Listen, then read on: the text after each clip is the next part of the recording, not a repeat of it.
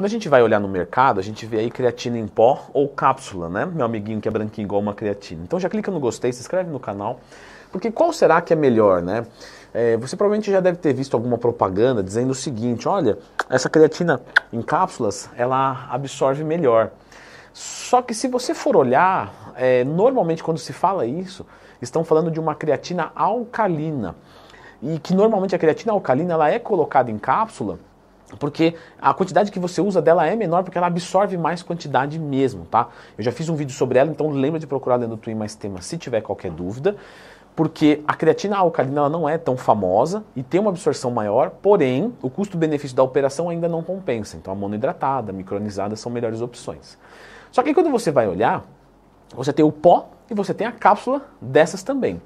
E afinal de contas, qual eu devo comprar? É, primeiro é importante dizer o seguinte, tá? As duas vão dar exatamente o mesmo resultado.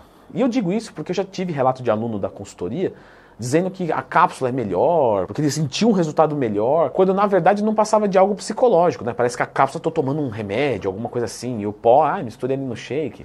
Então, assim, é importante dizer o seguinte: a absorção, o, o efeito é exatamente o mesmo. Então, qual o passo que a gente vai dar agora? Nós vamos dar juntos, certo? O passo de se perguntar se, já que o efeito é o mesmo, né? É, qual fica mais interessante eu utilizar? Bom, vamos voltar um pouquinho. O que, que acontece com a cápsula? É, normalmente uma cápsula vai comportar de creatina por volta de 500 miligramas. Então, isso quer dizer que não tem como fazer uma cápsula de 2 gramas, 3 gramas, que seria uma cápsula tão grandona assim, que ia travar na sua gargantinha. Não, mas já passou coisa grande na minha garganta. Tudo bem, mas uma cápsula desse tamanho, acho que não. Então você tem que reduzir em cápsulas que sejam né, possíveis de se engolir. E aí, se você vai tomar uma dosagem correta de creatina, que é algo próximo de 0,07 para cada quilo que você pesa, ou seja, uma pessoa de 70 quilos vai tomar por volta de 5 gramas, uma pessoa de 100 quilos vai tomar por volta de 7 gramas, você vai ver que se for em cápsula, imagina, cápsula de 500 miligramas, eu tenho que tomar 10 cápsulas. Mas pode dizer, isso não é problema nenhum. Tudo bem, para você não, né? Mas às vezes para algumas pessoas sim, o que torna inviável a suplementação de cápsulas. Um outro ponto, né, até comentei sobre isso no meu curso de suplementação, o link está aqui na descrição, é em relação ao custo disso. Né? Quando você tem um processo de encapsular, você já paga um pouco mais. É, porque tem a cápsula, tem o processo. Então a creatina em cápsula ela é mais cara do que a creatina em pó, porque o processo industrial dela é maior. E aí você, às vezes até, ah, tem um pote de 300 gramas. Normalmente você não vai ter um pote de creatina de 600 cápsulas, vamos entender que cada uma tem 500 miligramas, então teria 300 gramas de creatina ali, é, pelo mesmo valor. Não, às vezes você vai ver lá, ah, são 120 cápsulas. Aí você fala, pô, tá muito distante. Porque aqui tem 60 gramas e no outro tem 300. E às vezes o preço é o mesmo, ou a creatina de cápsula ainda é mais caro. Então o custo-benefício dela se torna muito ruim, o que inviabiliza também, mas para quem conhece. Porque isso é importante. Tem gente que não conhece né, sobre a miligramagem, então ela acha que, ah, aqui sugeriu 3 cápsulas, aqui sugeriu 3 gramas. Então deve ser a mesma coisa. Porque eu não vou sugerir 3 cápsulas sendo que é uma dosagem ineficiente. Então, mas é uma sugestão de uso, não quer dizer que é o uso correto.